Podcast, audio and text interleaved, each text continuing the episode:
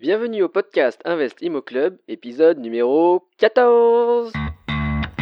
Vous écoutez le podcast Investimo Club, le podcast de partage d'expériences immobilières pour les investisseurs débutants et initiés.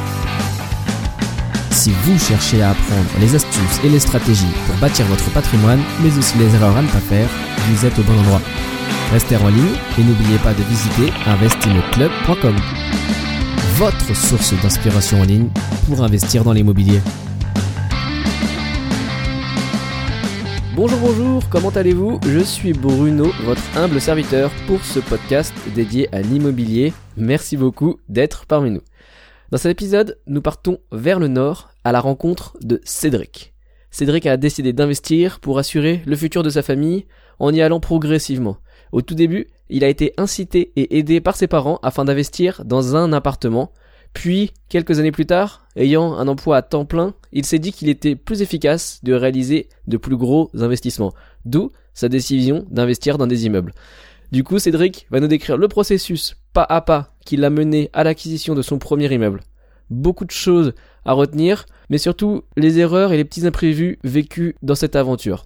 Aujourd'hui, son objectif est de se professionnaliser et euh, on aime beaucoup ça chez Investimo Club parce que notre credo c'est de voir l'immobilier comme une petite entreprise. C'est pour cela, notamment, que Cédric rencontre régulièrement d'autres investisseurs dans la région lilloise pour s'inspirer et progresser. En fin d'interview, Cédric nous parlera aussi de sa stratégie passive boursière en parallèle afin de ne pas être exposé à 100% à l'immobilier. Comme d'habitude, vous pourrez retrouver les liens mentionnés dans l'épisode sur la page investimoclub.com slash épisode 14. Et avant de commencer, je voulais également vous dire que si vous avez un téléphone sous Android, vous pouvez utiliser l'application, et je vous recommande, Podcast and Radio Addict. Tapez dans la barre de recherche des podcasts, IMO, et normalement le premier qui sort est le podcast Investimo Club. De la sorte, vous recevrez les nouveaux podcasts directement, plus besoin de venir chercher sur le site. Chaque semaine, vous entendrez l'histoire d'un nouvel investisseur. Bon allez, sans plus tarder, accueillons notre invité. Bonjour Cédric et bienvenue euh, au podcast. Oui, bonjour Bruno. Merci beaucoup de, ta présence cette semaine. Pour euh, les auditeurs, euh, pour les aider à se projeter plus facilement, est-ce que tu pourrais nous dire et leur dire voilà un petit peu ton parcours et puis surtout pourquoi tu as commencé à investir dans l'immobilier D'accord. Alors, mon parcours, donc j'ai une formation, euh, j'ai une formation d'ingénieur. Je suis actuellement en couple euh, avec, euh, avec ma compagne. J'ai un enfant et un enfant à venir. Euh, l'immobilier, en fait, ça m'est venu dans un tout premier temps, on va dire déjà un contexte familial, hein, puisque mes, que ce soit mes grands-parents des deux côtés, mes parents ont acheté des, des appartements, euh, d'un côté pour euh, bah, les locaux commerciaux euh, du commerce qui tenaient, d'autre côté plutôt dans une logique d'investissement. donc forcément, il y avait déjà ce contexte familial. Et concrètement, ma première opération, ça a été un, petit deux pièces quand j'étais encore étudiant on va dire que très clairement, ce sont mes parents qui m'ont euh, invité à le, faire, euh, en mettant voilà, un minimum d'apport dans l'opération, et c'était ma première expérience dans l'immobilier. D'accord, alors quand tu dis que tes parents t'ont invité à le faire, ça veut dire qu'ils t'ont soutenu financièrement ou alors tu as fait euh, ton, ton projet avec un financement à ton nom? Alors, c'est un financement en mon nom. C'était mon apport, entre guillemets, de ce que j'ai pu économiser, euh, des anniversaires, des cadeaux, etc., ou de ce que mes parents avaient commencé à, mettre un petit peu de côté pour moi. Donc, effectivement, ils ont participé un petit peu pour l'apport et j'ai un peu participé par rapport à mon, à mon épargne. Ils m'ont juste aidé, par contre, pour la garantie bancaire, en plus de, du crédit logement. Il y avait également leur, leur cautionnement pour le prêt. D'accord. Et juste, tu peux nous expliquer rapidement comment ça marche cautionnement comme ça pour une personne voilà, qui pourrait avoir une situation euh, euh, pas des plus idéales, bah, par exemple quand on est étudiant ou euh, je sais pas, j'imagine peut-être quand on est intérimaire, ça peut être le même genre de situation. Comment ça marche un cautionnement des parents mmh. Oui, en fait, simplement, une banque va chercher à se garantir sur le remboursement de l'emprunt. Il va demander, comme à tous les emprunteurs, on va dire classiques à cautionnement, que ce soit une hypothèque, le privilège prêteur-denier ou alors le crédit logement. Mais parfois, c'est pas suffisant. Il va juger que pour un étudiant qui a aucun revenu, euh, qui a une incertitude supplémentaire et donc il va demander euh, qu'il euh, en apporte un garant. Ce garant, c'est comme quand on se porte garant pour ben voilà, quelqu'un qui est locataire et qu'on se porte garant pour ah. quelqu'un, c'est la même manière. C'est un cautionnement solidaire. En l'occurrence, c'était les parents et ça vient porter une deuxième garantie supplémentaire à la banque. Et sans cette garantie, en l'occurrence, en tout cas sur cette banque-ci, sur ce montage-là, j'aurais pas pu faire mon opération. Ouais, effectivement. Mais du coup, concrètement, ça veut dire que eux, ils ont signé l'offre de prêt avec, à tes côtés? Tout à fait. Oui, ils ont signé, ils ont signé l'offre de prêt, ils ont signé un acte de cautionnement distinct. et effectivement, si j'avais eu une, si j'avais été en défaut, si j'avais pas pu rembourser une mensualité, c'est eux qui auraient été bah, sollicités en premier. D'accord. Mais sur l'acte authentique d'achat du bien auprès auprès des, notaires et des, euh, des services cadastraux, c'est toi qui es euh, propriétaire unique du bien? C'est moi, c'est mon nom propre, tout à fait. L'acquisition d'un côté et le financement sont deux choses distinctes. Ouais, ouais, d'accord. Et, c'est quelque chose qui se fait, euh, euh, qui se fait souvent. Euh, je sais pas si tu, tu connais d'autres personnes qui ont fait ça? À ma connaissance, non, puisqu'en général, les gens font ce genre d'acquisition une fois qu'ils ont déjà des revenus et se garantissent par rapport à leurs revenus. Mais après, on pourrait imaginer que quelqu'un qui a des revenus, on va dire, un peu justes par rapport à un projet, pour effectivement solliciter un cautionnement de quelqu'un pour, on va dire, renforcer son dossier. Ouais, ouais, effectivement. Ok, ok, super. Donc, ce promet bien, un, T, un T2, comme tu disais. Euh, dans, quelle, dans quelle région d'ailleurs euh, tu es et tu investis? Alors, il était en, il est en région parisienne, ce, ce logement. Si je devais l'écrire en quelques mots, alors c'est une affaire. C'était une marchande de biens qu'on avait dans notre entourage, qui nous a effectivement parlé d'un très beau projet immobilier qu'elle était en train de gérer, qui prenait beaucoup de temps. Elle avait une petite affaire qui était vraiment une goutte d'eau par rapport à ses, on va dire que ce soit au patrimoine, que ce soit son activité globale, qu'elle a en fait cédé. Voilà, elle m'a apporté entre guillemets l'affaire euh, contre, une, contre, une, petite commission. Et c'était en fait un studio qui était euh, à la limite de l'insalubrité, qu'il fallait reprendre complètement. Et euh, la petite particularité, c'était qu'on a transmis ce studio en deux pièces.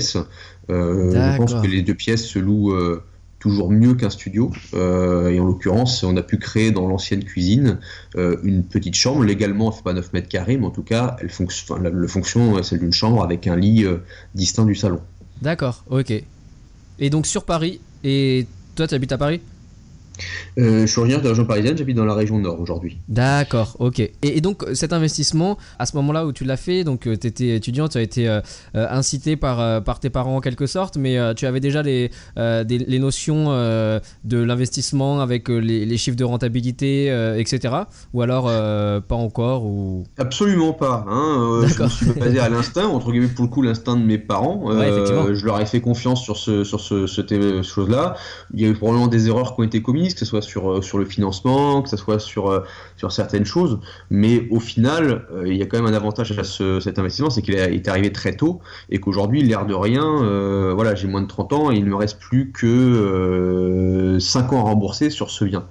Par rapport à un emprunt qui faisait 15 ans au début. Donc rien que pour ça, c'était effectivement euh, intéressant de le faire. Mais sur plein d'autres aspects, il aurait pu être optimisé. Justement, juste un, aspect en particulier auquel tu penses là qui, euh, qui aurait pu être optimisé euh, si tu avais su? Le financement, tout simplement. Là, on était parti sur les frais de notaire plus une partie, notamment les travaux que j'ai financés en direct, qui n'étaient pas inclus dans le prêt. C'est évidemment une erreur. moi, j'aurais recommandé, si j'avais eu un peu plus de, recul, de, bah, de faire un financement total, ou en tout cas le plus possible. Ok, D'accord, ok. Et donc ce bien aujourd'hui, tu l'as toujours. Et puis euh, en, termes locatifs, euh, ça se passe bien. Euh, tu le gères en direct? Il est géré en direct. Pour la petite histoire, mon, père est président du conseil syndical de cet immeuble. Alors c'est un peu ironique parce que déjà d'une part, il n'est pas le propriétaire, donc c'est toujours une. Ah, ça m'amuse toujours de savoir que le, président du conseil syndical n'est pas propriétaire de bien dans l'immeuble. Et surtout, et surtout, c'est une toute petite surface. Mais euh, ça correspond, on va dire, à un investissement assez actif où la copropriété, voilà, méritait d'être également redressée un petit peu. Et donc, on, moi, donc et mon père, on essaye d'y contribuer en, en, améliorant le prochain, le prochain investissement. Par exemple, ça sera de passer au, compteur d'eau individuel au lieu du compteur d'eau collectif, ce qui apportera forcément une plus-value sur le bien à terme. D'accord, ok, excellent. Et donc, euh, juste pour reprendre chronologiquement, ce premier achat, c'était euh, il y a combien, enfin, en quelle année? Alors, c'était en 2008. Et donc en 2008, j'avais 21 ans. D'accord, ok. Ok, parfait.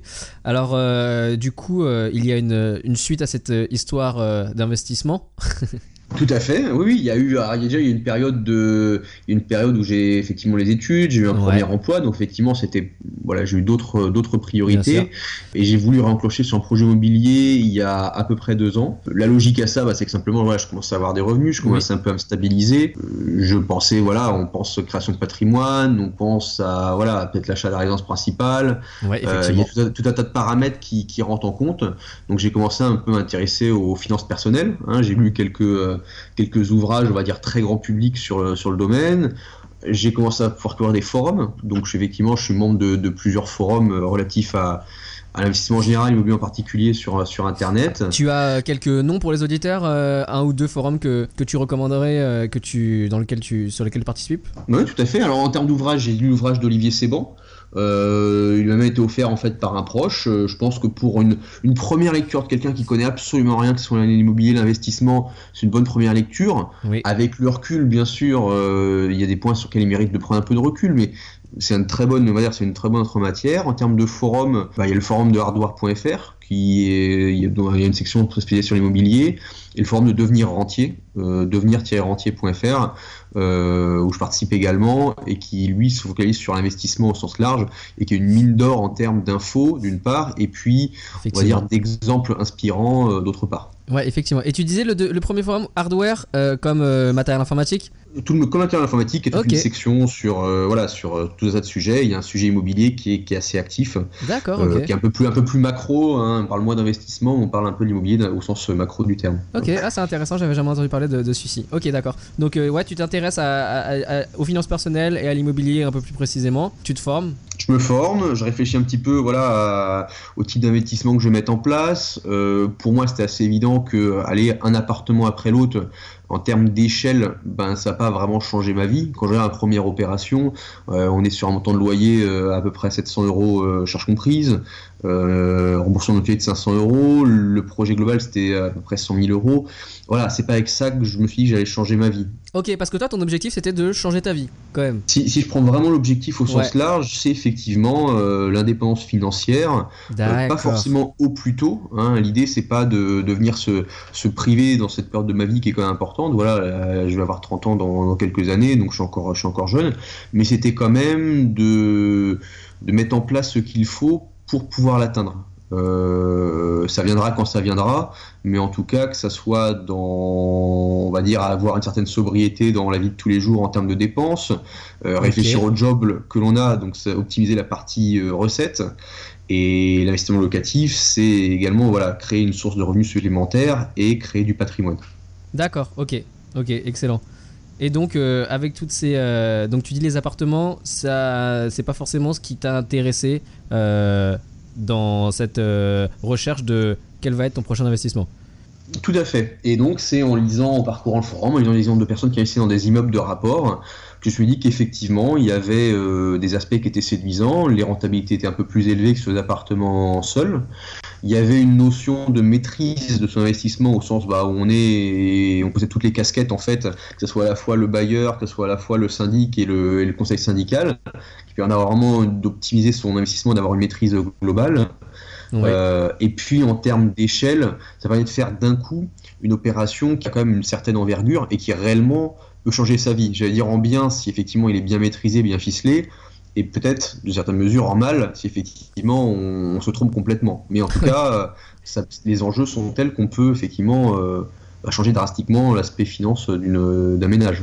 Oui, effectivement. Mais alors, dans ce cas-là, euh, entre un, projet d'appartement et un projet d'immeuble, on est euh, également dans une autre sphère en termes de, de, de, finances. Tout à fait, et je pense qu'effectivement, si mes finances ne me l'aient pas permis, avec un immeuble, on est beaucoup plus rapidement et tout honnêtement qui, sont, qui peuvent être inacceptable, en tout cas du point de vue de la banque.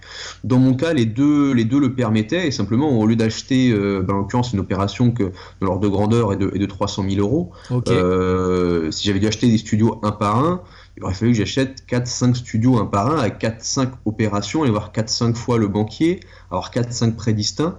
Finalement, moi j'ai vu que c'était quand même beaucoup plus de travail que d'avoir directement une seule opération. Par contre, effectivement, on doit la gérer, euh, on doit être extrêmement attentif à cette opération parce qu'à l'inverse, si elle se passe mal, les enjeux sont, énormes. D'accord, ok. Et alors, euh, rapidement, euh, quels étaient. tu dis c'est un projet de l'ordre de 300 000 euros, donc c'était un immeuble qui est situé où? Et puis, voilà, comment tu as fait un petit peu l'histoire pour, pour le trouver, la phase de visite, puis de négociation, et puis s'il y a des travaux? Est-ce que tu peux nous expliquer tout ça rapidement euh. Ok, alors euh, déjà il y avait un premier critère, c'était on va dire l'ordre de grandeur de l'opération. Hein. J'aurais pu prendre une opération à 200 000, j'aurais pas aimé faire moins parce que ça me paraissait un peu petit. 300 000 c'était vraiment le budget idéal, tout compris. Après au-dessus, à l'inverse, les budgets commençaient à être un peu importants. Euh, il aurait pu me bloquer pour acheter ma résidence principale ultérieurement. Donc voilà, il y avait une certaine déjà enveloppe. Après, Ça, ça, cette euh, enveloppe, juste, tu l'avais validée avec euh, un quelconque conseiller bancaire au préalable ou c'était euh, le fruit de tes recherches euh, de ton côté? Non, non, j'avais été voir, j'avais été voir un banquier, j'avais été voir un seul, hein, c'était juste pour Ouais, aller ouais, dans les sûr. grands lits et ça, ça me laissait de la marge, donc euh, voilà, j'étais parti quand même avec une certaine enveloppe euh, en tête. Ouais. Euh, je voulais faire quand même entre guillemets simple, euh, c'est-à-dire pas partir sur des travaux structurels majeurs hein, qui touchent vraiment le bâti de, de l'immeuble. Je voulais privilégier une opération d'habitation exclusive, hein, Oui. sans commerce, et donc Oui. là, sans bail commercial attaché à l'immeuble. Oui. Euh, je voulais privilégier une opération également dans un quartier qui était vraiment bien desservi en transport, euh, en hypercentre d'une commune, pour éviter justement d'avoir un risque sur euh, bah, la vacance locative ou le type de locataire que je pourrais avoir. Donc voilà, j'ai essayé d'avoir quand même une opération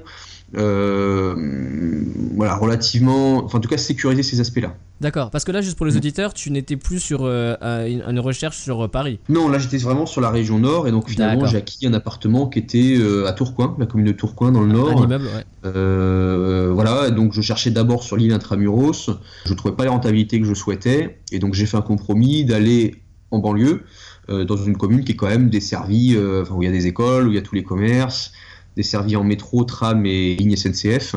D'accord.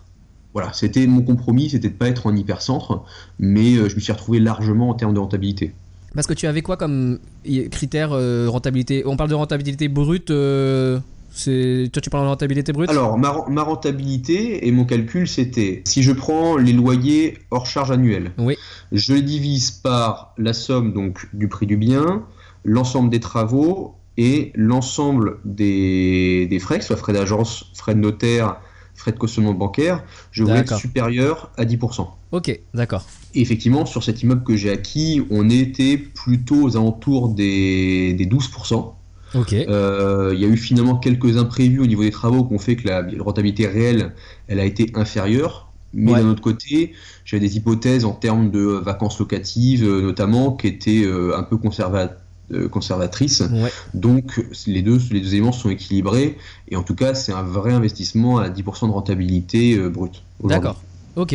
Ok. Il y a eu euh, euh, une recherche. Enfin, tu l'as trouvé via Le Bon Coin, par une agence immobilière, par un autre moyen? Alors effectivement, j'ai cherché principalement par le Bon Coin. J'ai Ouais. fait en tout une, une quinzaine de visites. Euh, une quinzaine de visites d'immeubles. Euh, j'ai avancé sérieusement sur deux dossiers qui ont capoté parce que les immeubles n'étaient pas cadastrés. Entre guillemets, la division n'avait pas été faite, portée à la connaissance de l'urbanisme. Et euh, ma notaire, notamment la première, sur le premier investissement, m'avait alerté et m'avait, entre guillemets, euh, déconseillé de, signer pour l'achat. Donc, euh, Qu'est-ce que ça peut causer comme problème ne- non cadastré? Parce qu'en fait, ce que tu dis, c'est que un immeuble, euh, on voit sur le cadastre, soit ça va être une parcelle avec l'ensemble du bâtiment, ou soit plusieurs petites parcelles au sein de la grosse, c'est ça? Exactement. En fait, un, un immeuble, euh, le terme immeuble, hein, que, ça, que ce soit un seul bien ou plusieurs biens, si on parle d'un immeuble entre guillemets avec, avec plusieurs, plusieurs biens, euh, il peut avoir, euh, enfin la division des lots au sein d'un immeuble, ça peut aller depuis euh, l'immeuble où le propriétaire n'a demandé aucune permission, il a simplement mis euh, des portes palières euh, au niveau du couloir euh, des parties communes, il a déterminé que voilà qu'il louait un appartement pour chaque. Euh, ça peut très bien être inconnu des services euh, fiscaux, donc en termes de taxes d'habitation d'une part, euh, et ça peut être inconnu du cadastre en termes de division proprement dite. Ok, Donc, ça, ça effectivement, ça arrive dans le cas où, voilà, où c'était des anciennes maisons euh, unies familiales qui sont divisées par la suite, quoi. Voilà, tout à fait. Ouais. Tout à fait. Et donc du coup, quel est le risque pour l'investisseur? Le risque principal, c'est que en cas de contrôle des services de l'urbanisme, détermine qu'effectivement la division n'a pas été autorisée. Euh, Sur les vieilles maisons, on peut parfois se trouver dans une situation où il y a prescription. Donc effectivement, cette division, euh, au bout d'un certain temps où elle est effective, euh, il peut y avoir l'accord tacite. En tout cas, euh, on va dire, on peut régulariser de façon tacite parce qu'il a été visé depuis un certain temps. D'accord. Du coup, de mémoire, c'est quelque chose comme, comme une trentaine d'années, la prescription, mais il faudrait que je vérifie le chiffre, le chiffre exact. Mais si effectivement on n'est pas dans ce délai de prescription, le risque, c'est que les services de la mairie ben, demandent, dans le pire des cas, de rétablir l'immeuble dans sa situation initiale, c'est-à-dire en gros reloger le locataire à ses frais, supprimer les portes palières et redevenir avec un immeuble composé euh, d'une seule habitation.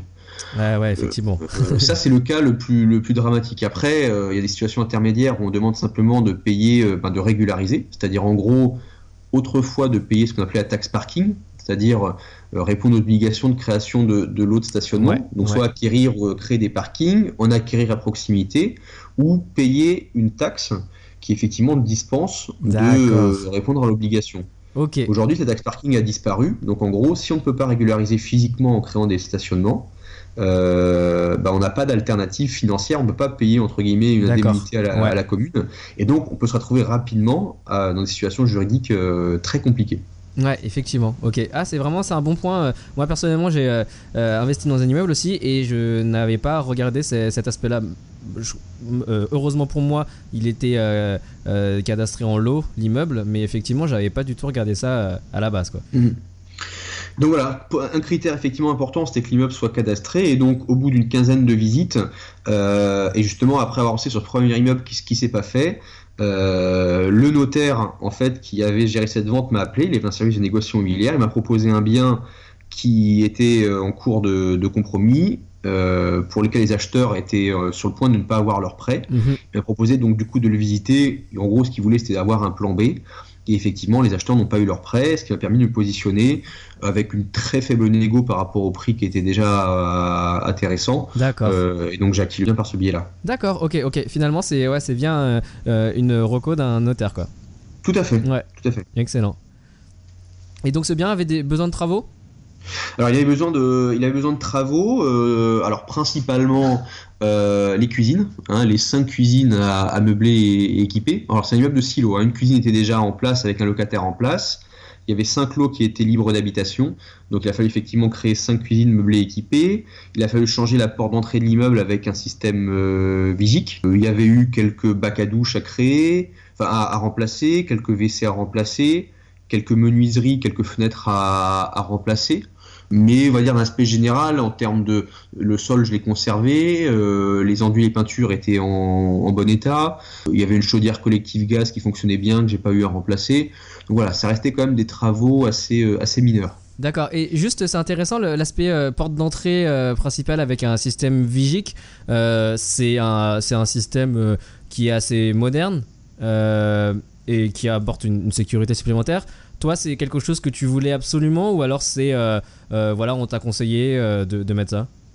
Non, je, le voulais absolument, absolument, d'autant que les systèmes logiques modernes euh, permettent en fait de déprogrammer un badge si effectivement il, est, venait à être perdu, ce qui fait que bah, l'inverse d'une clé ou si elle est perdue, on doit changer euh, bah, en fait le, verrou et puis les clés de tout le monde. Là, en l'occurrence, on a juste à désactiver le Vigic et on peut conserver le système euh, en l'état. Euh, d'autre part, le facteur, ça permet d'avoir un accès aux appartements et donc il peut badger et se rendre dans les appartements pour, euh, enfin dans les dans les parties communes pour pouvoir justement distribuer le, courrier. D'accord. Et puis voilà, en termes de, en termes de, fonctionnement, ça fonctionne, euh, voilà, c'est hyper, hyper fiable comme fonctionnement. Par rapport à une serrure, effectivement, qui peut se bloquer, qui peut être dégradée. Là, en l'occurrence, je trouvais que c'était un système qui était, qui était vraiment fiable. D'accord, ok. Et euh, juste euh, un ordre d'idée euh, du prix, enfin du comparaison du prix par rapport à une série normale, tu as pu, tu as une, idée ou pas?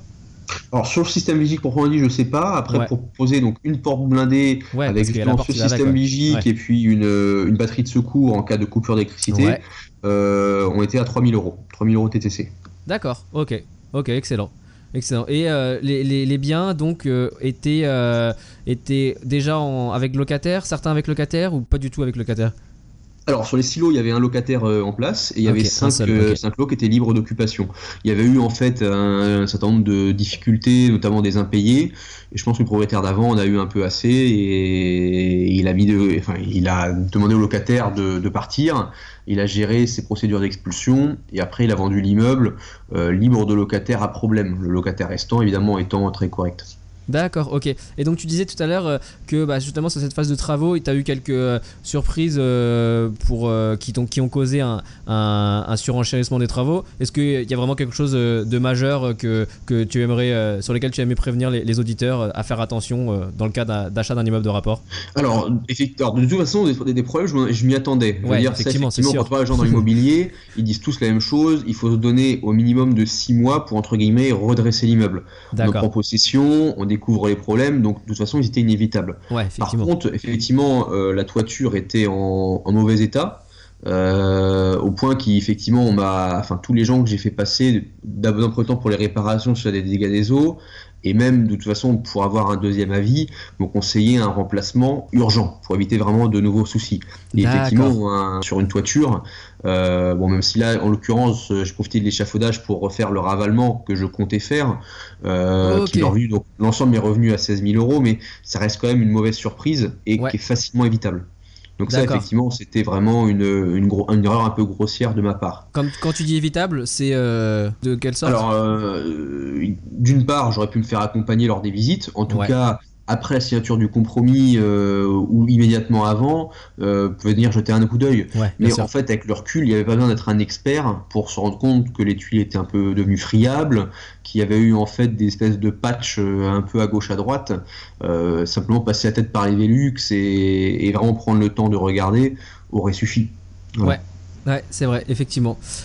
Effectivement, effectivement. Donc, euh, bah, je sais pas, euh, j'aime bien les, petites histoires, euh, les petites anecdotes. Est-ce que tu as d'autres anecdotes sur ce, sur ce bien donc, qui est bah, ton dernier en date, sur n'importe quel aspect, critères, les locataires, les visites? Non, alors euh, moi c'est surtout cette partie, cette partie imprévue parce que bon, la toiture, oui, c'était prévisible, mais par exemple le, tout à l'égout au niveau de la cave, euh, les eaux usées en fait sont mis à, s'infiltrer et à déborder. Euh, probablement que c'était le fait qu'il y ait d'un coup un immeuble qui soit habité complètement, peut-être qu'il y avait un bouchon. en tout ah, cas, c'est dû refaire le, tout à l'égout. Il y a eu en fait donc donc un dégât des eaux qui était lié à la toiture proprement dit. Il y a eu un second dégât des eaux puisque l'une des locataires a essayé fuir son robinet de WC sans me l'indiquer. Donc effectivement, ça, par gravité, ça a fait un dégât des eaux sur l'appartement dessous. Ouais. Euh, comment on pourrait euh, éviter ce genre de d'erreur de la part de ces locataires euh, D'après toi, dans le futur, comment tu ferais pour éviter ça? Alors, sur un point de vue matériel, à mon avis, tout ce qui est petit consommable, que ce soit les chasses d'eau, que ce soit les petits robinets, on peut dire que quand on prend l'appartement et si on sait que sa pâte est bien entretenue, euh, ça peut avoir le coup de les changer. Ouais, je veux dire, même si c'est toujours, euh, toujours dommage de venir remplacer quelque chose qui semble fonctionner, mais par rapport au. De repartir sur une basse scène, quoi.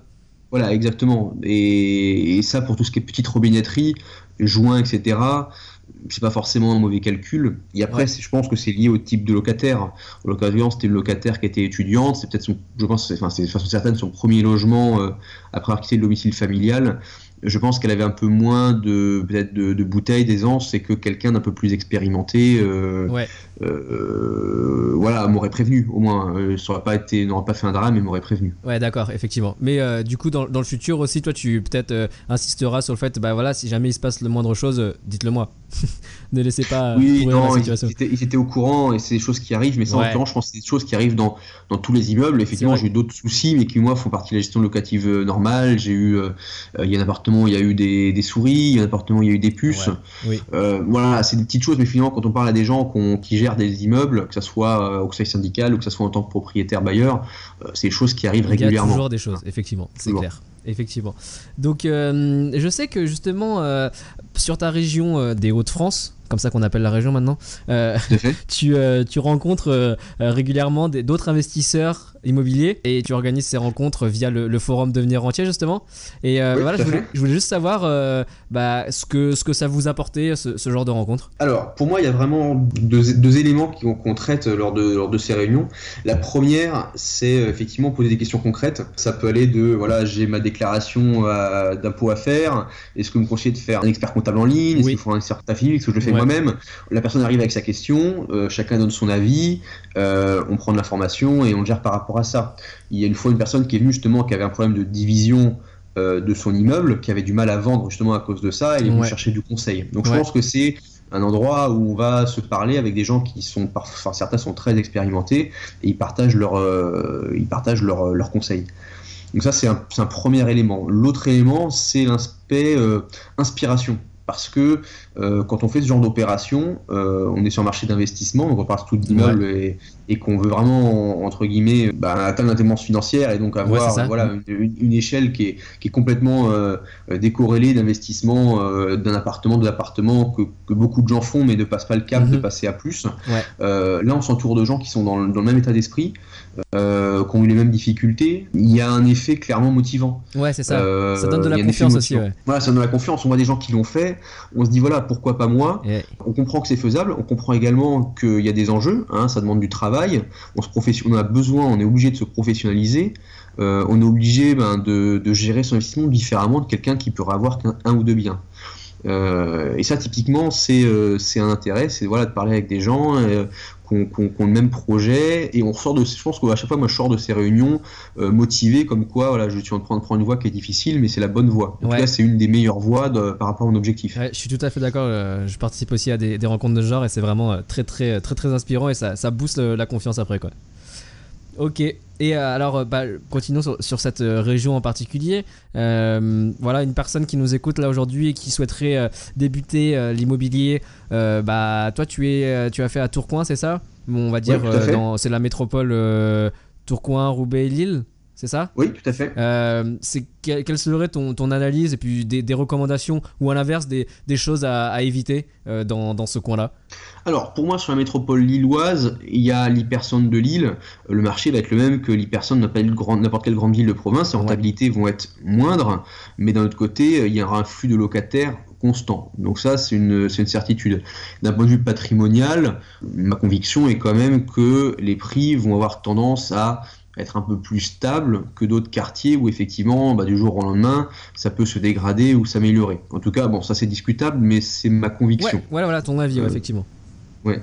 Après, euh, bah voilà, il y a des quartiers périphériques de Lille qui appartiennent toujours à la commune de Lille. Pour ceux qui connaissent, hein, ça s'appelle Moulin, il s'appelle Elem, Fives, euh, voilà notamment. Euh, où effectivement, c'est des quartiers qui sont en réhabilitation, euh, mais où effectivement la demande locative elle reste vraiment très forte et où les prix sont déjà plus abordables. Et notamment aussi, il se trouve qu'il y a pas mal de bâtis, il y a encore beaucoup d'immeubles de rapport. Donc en plus, on trouve beaucoup sur le marché d'immeubles qui sont tout à fait corrects. Le problème de ces quartiers-là, c'est que, comme je dis, ils dépendent de la commune de Lille, c'est juste des quartiers de Lille.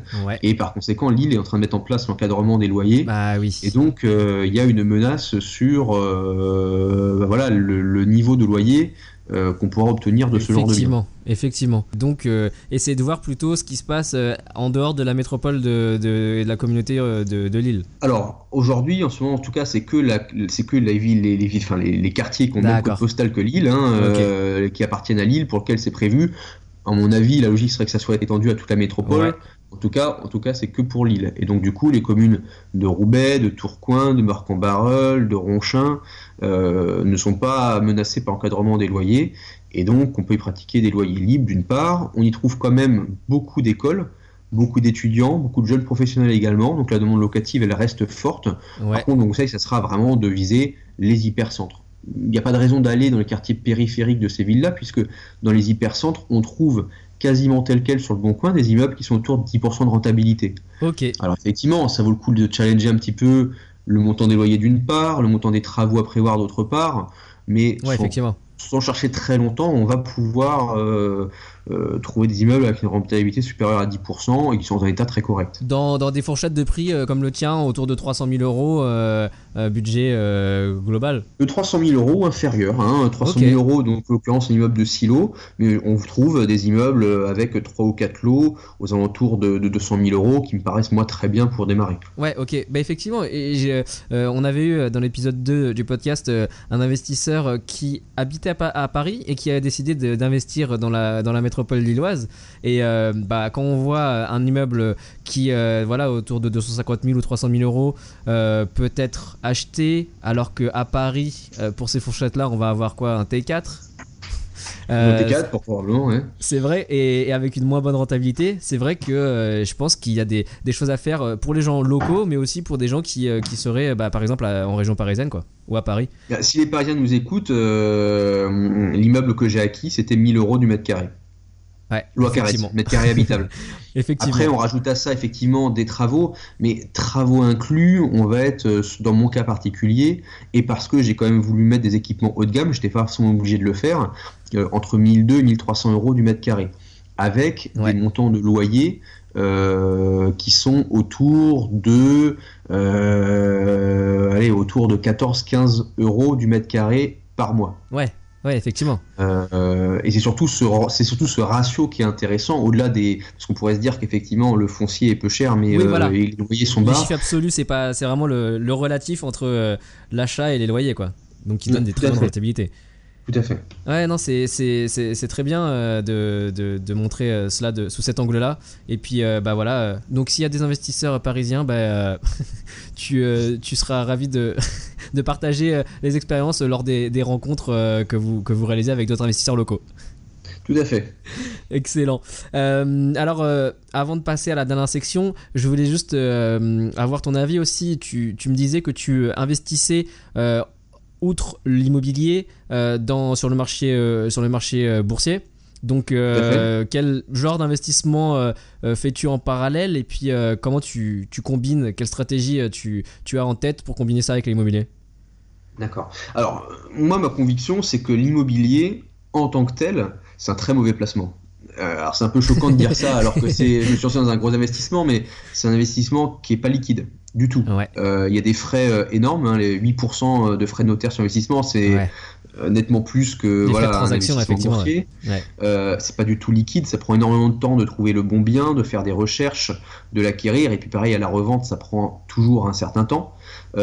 C'est pas du tout diversifié, puisqu'on investit sur voilà, un endroit géographique Mhm. particulier. En plus, quand on fait un immeuble, on se retrouve avec 5 ou 6 lots euh, dans, au, même, au même endroit. Mhm. On est tributaire entre guillemets de l'environnement, un quartier dans lequel on investit, justement parce que c'est pas diversifié. Ouais. Le quartier peut se bonifier comme, comme se dégrader. Ouais.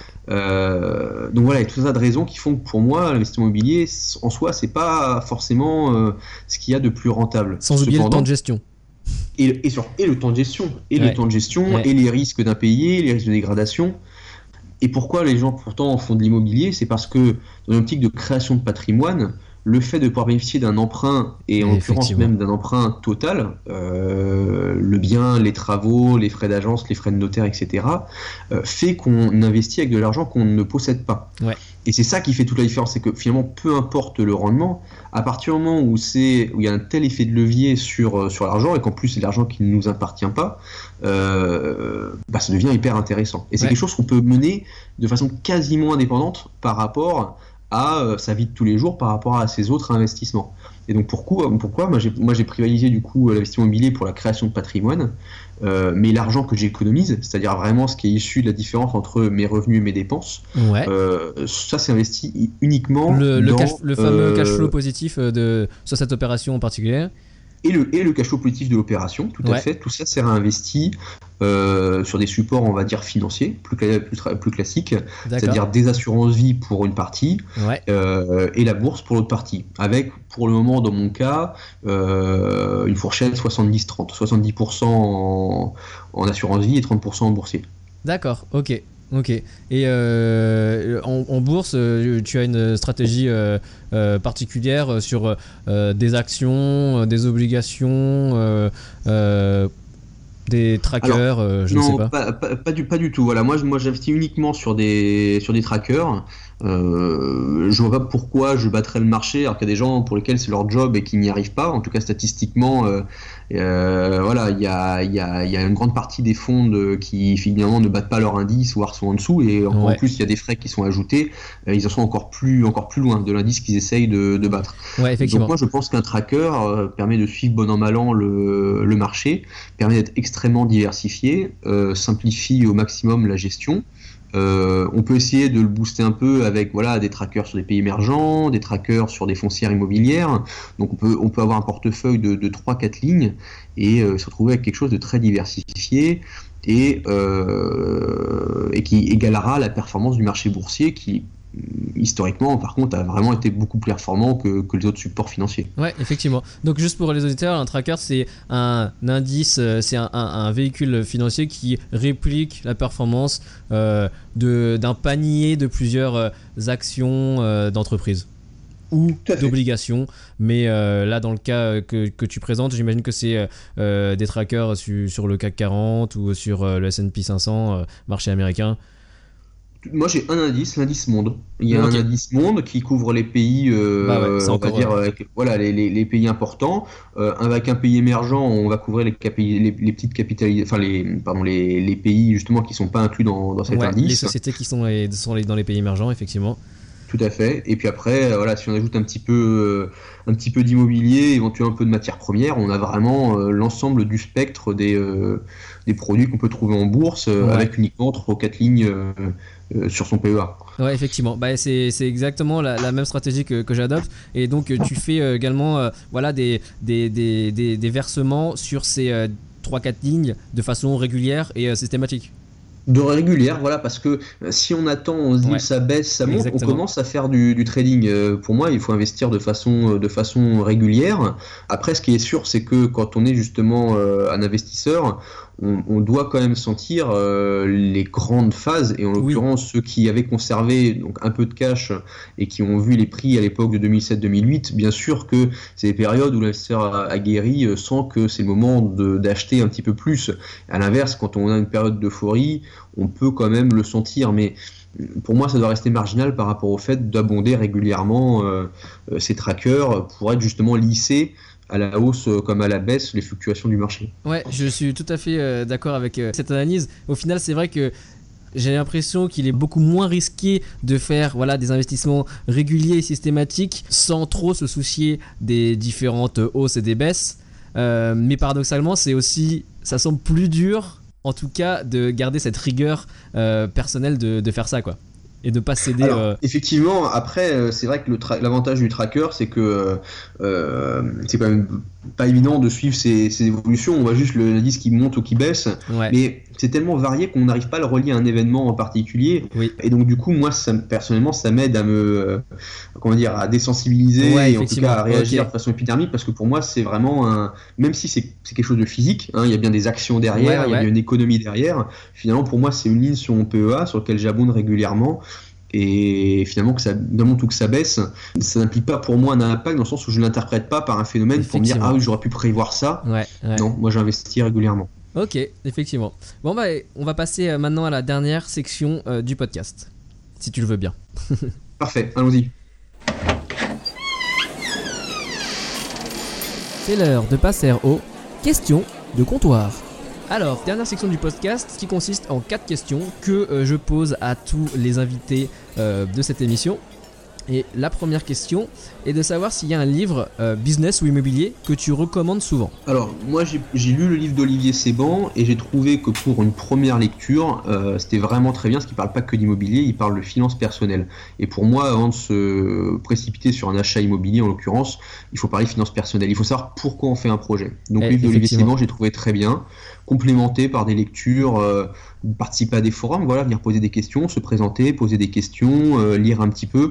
Et avec ça, on va récupérer euh, un nombre incroyable d'informations intéressantes. Ouais, non, c'est, je, suis tout à fait d'accord avec toi sur le fait que voir l'immobilier dans sa globalité qui est l'investissement et comprendre les, concepts et les mécanismes économiques c'est ça, ça, aide vraiment et ça permet de, bah, de prendre un peu de recul et, de, voilà, de voir euh, bah, comment marche euh, peut-être euh, un prêt, qu'est-ce qu'un actif, un passif, etc. C'est vraiment utile parce qu'on entend beaucoup de choses sur l'immobilier dites par des gens respectables ou un peu moins connaisseurs qui font parfois froid dans le dos par leur, par leur incohérence. Quoi. Ouais, tout à fait. Alors, deuxième question.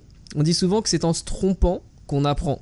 Est-ce que toi, il y a une erreur euh, qui te vient à l'esprit, donc euh, qui t'a appris quelque chose et que tu souhaiterais partager avec les auditeurs? Oui, alors moi c'est vraiment, j'en ai parlé, hein, cette, cette, ce quasi-achat où finalement ma notaire m'a pris le stylo des mains quasiment euh, pour me dire non, n'y allez pas sur cet immeuble et qui, qui était effectivement pas cadastré. Donc voilà, il y a eu une erreur de ma part, c'était d'avancer aussi loin, mais avec le recul il y avait des signes. Je voyais bien que c'était un prix qui était vraiment défiant toute concurrence, pourtant il s'était pas forcément vendu rapidement. Le vendeur, voilà, visiblement c'était pas quelqu'un qui gérait ses investissements de façon sérieuse, c'était ça, il faisait ça vraiment à, l'instinct.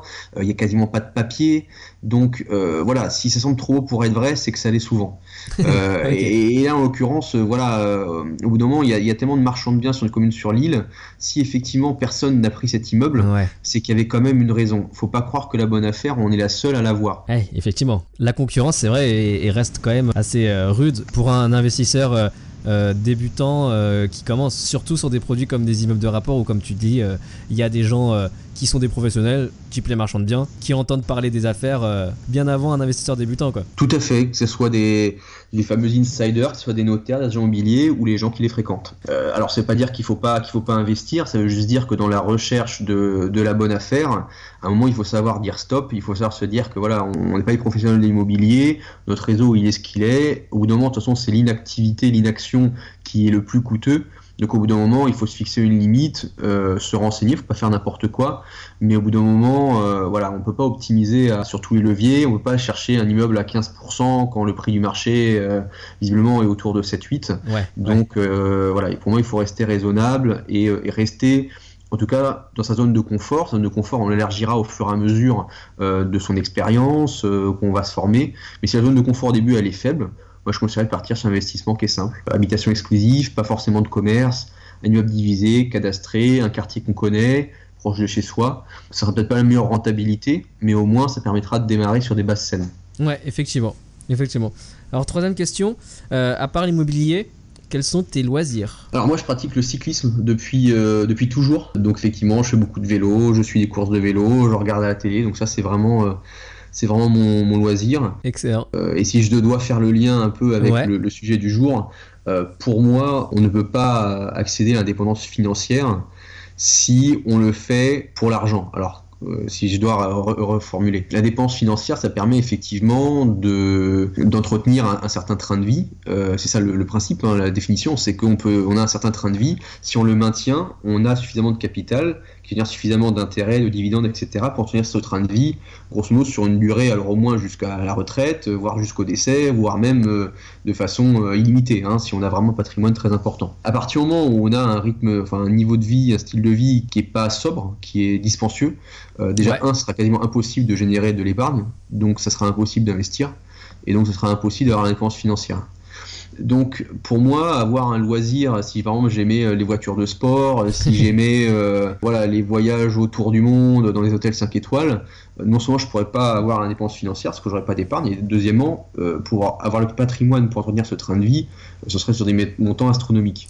et donc du coup, les loisirs que j'ai, avoir des loisirs assez simples et peu coûteux, ça reste cohérent avec mes projets. Ouais, non, tout à fait. C'est vraiment euh, le, bon point de se dire.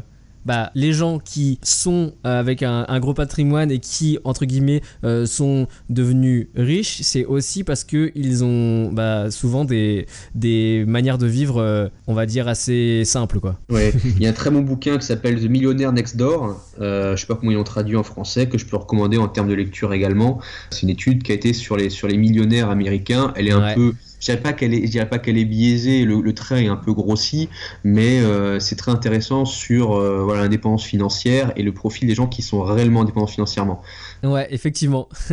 je l'ai lu aussi, il est vraiment, euh, il est vraiment amusant. voilà, c'est le cliché, c'est bah, la majorité des, des millionnaires qu'ils ont interviewés, c'est des gens qui vivent dans des quartiers pas les plus luxueux, avec les voitures pas les plus luxueuses, qui ont des plaisirs simples, mais qui connaissent parfaitement les les fondements et les mécaniques euh, économiques. Tout à fait. Alors du coup, dernière question, et après je te laisserai. Euh, à ton avis, Qu'est-ce qui sépare une personne qui réussit dans l'investissement immobilier d'une personne qui échoue ou qui ne commence jamais Alors, pour moi, qui ne commence jamais, c'est quelqu'un qui euh, n'a pas eu d'inspiration. C'est quelqu'un, je pense que pour être convaincu, il faut s'entourer de gens qui ont fait, ne pas se contenter de conversations, que ce soit en famille, etc. Parce qu'il y a des gens qui donnent l'impression d'avoir réussi, alors qu'en fait, dans les faits, enfin, réellement, concrètement, euh, leurs leur montages sont pas du tout rentables. Il y a des gens qui, à l'inverse, il y a des gens qui sont très taiseux, qui s'en vendent pas, puis quand on leur parle, il y a immeuble par-ci, un immeuble par-là. Et ça, c'est ça, je l'ai vu à, plusieurs, à plusieurs reprises. Donc voilà, pas si aux apparences, euh, ça s'entourer de gens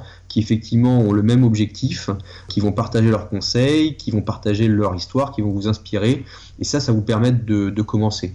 Et après, pour réussir, moi, je dirais commencer simple. Faire peut-être petit, faire peut-être simple, faire peut-être un peu moins rentable. Et le premier investissement euh, va quand même marquer la personne, finalement pas tant financièrement. Au pire, cet Mm. investissement est entre guillemets raté, ben, on peut toujours s'en séparer, on peut toujours vivre avec. On fera peut-être un cash flow négatif, mais euh, voilà, on peut toujours vivre avec.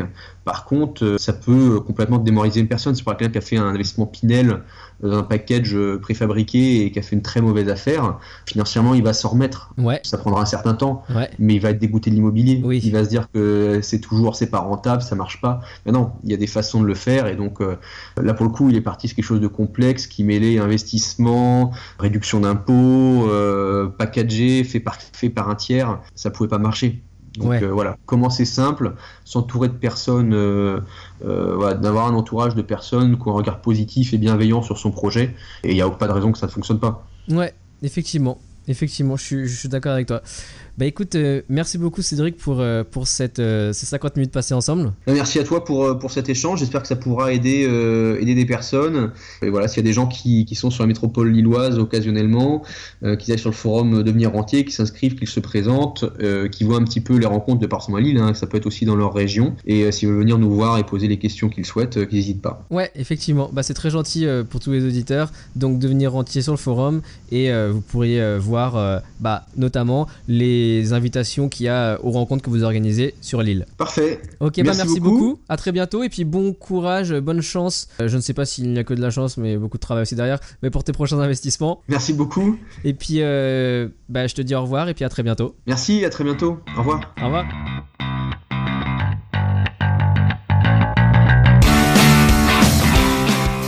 Et encore un nouvel épisode qui se termine. J'espère que l'histoire de Cédric vous a plu et vous a inspiré. Personnellement, je retiens deux choses vraiment importantes. La première, pour les investisseurs débutants, si vous avez peur de vous lancer dans votre premier investissement, il vaut mieux passer à l'action sur un petit projet que de ne pas passer à l'action du tout. Deuxièmement, pour les investisseurs un peu plus avancés, essayez de continuer à vous perfectionner, notamment en rencontrant d'autres investisseurs plus avancés. C'est sûr que c'est mieux de parler de vive voix avec d'autres, mais si vous êtes limité en temps, alors vous pouvez toujours continuer à écouter les épisodes de ce podcast. Comme je le disais au début, si vous avez un téléphone Android, téléchargez l'application Podcast and Radio Addict, c'est gratuit. Sinon, si vous avez un téléphone de la marque Apple, il vous suffit de vous abonner via iTunes. Vous recevrez dans les deux cas une petite notification à chaque publication d'un nouvel épisode, d'une nouvelle interview. Je vous laisse sur ces mots. À la prochaine. Ciao. Vous écoutez le podcast Investimo Club. Le podcast de partage d'expériences immobilières pour les investisseurs débutants et initiés. Si vous cherchez à apprendre les astuces et les stratégies pour bâtir votre patrimoine, mais aussi les erreurs à ne pas faire, vous êtes au bon endroit. Restez en ligne et n'oubliez pas de visiter investimoclub.com. Votre source d'inspiration en ligne pour investir dans l'immobilier.